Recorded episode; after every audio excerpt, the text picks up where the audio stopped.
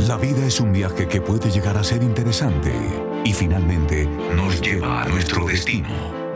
Un día a la vez, un podcast creado para ti, porque el viaje de la vida es mejor acompañado. Bienvenidos. Un abrazo para todos los amigos. Hoy quiero que hablemos de lo que es ser exitoso. Hay tantas visiones diversas sobre lo que es ser exitoso, pero cuando fui al diccionario me di cuenta de que ser exitoso es resumido en una frase sumamente corta, que tiene éxito popular, o sea que a mucha gente le gusta. Y me quedé pensando en lo siguiente, siempre soñamos con ser exitosos. Y luego surgió de esa respuesta otra pregunta, ¿para qué queremos ser exitosos? Inevitablemente, abocando a esos anhelos que tenemos de éxito, llegué a la conclusión de que uno quiere ser exitoso con la finalidad de poder obtener aquellas cosas que tanto ha anhelado.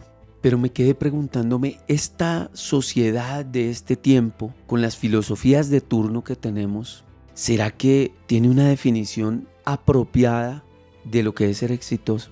Entonces miré por las redes sociales la historia de algunos hombres que dentro de lo popular son exitosos y me di cuenta que en el detrás de cámaras de eso que llamamos éxito se ha olvidado algo muy importante para que el éxito sea real y es la ética, donde la envidia también parece ser uno de los ingredientes para que una persona sea exitosa.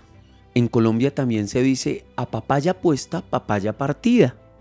Entonces parece ser que otra de las cosas que olvidamos en la ética para ser exitosos es el hecho de aprender que a papaya puesta no importa, no la voy a partir, porque no soy un oportunista. Y me quedé reflexionando la ausencia ética en el éxito y en el deseo de ser exitoso. Y estoy convencido que el éxito más grande que puede regalarse un individuo es aprender también a controlar toda esa información que desde afuera viene diciéndonos que tenemos que recurrir aún a los instintos más bajos para lograr ser exitosos. Hay algo de Nicolás Maquiavelo, quien escribió el libro El Príncipe, que me parece muy apropiado. Y él dice, el hombre debe ser preparado en la vida, culto en la vida, para asumir el éxito con menos alboroto y la pérdida con menos decaimiento.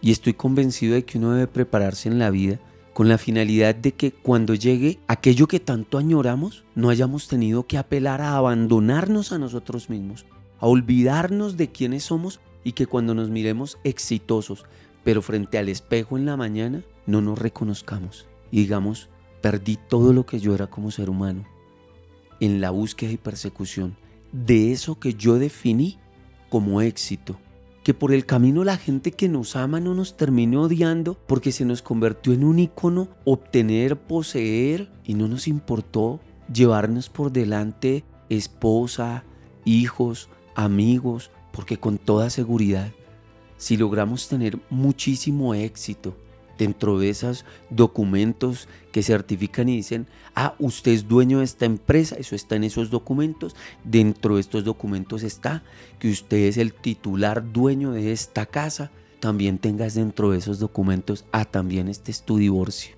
ah, también esta es la demanda que tus hijos te hicieron, porque te centraste tanto en ti mismo que te olvidaste que cuando uno cae el problema no es que uno caiga, sino los que uno se arrastra en su caída a los que en esa definición tan básica de exitoso que la sociedad quiere venderle hoy en día al mundo entero a través de los medios de comunicación, se nos termine olvidando que es muy exitoso el hombre al que sus hijos lo miran a la cara y le dicen, ¿sabe algo papá?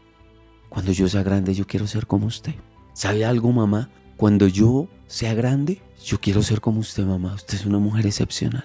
Que cuando los hijos piensen en enamorarse, en diga, yo quiero tener una relación emocional como la que mi papá y mi mamá tuvieron. No eran perfectos, pero se amaron y es un hogar tan exitoso porque el amor nunca salió huyendo de esa casa.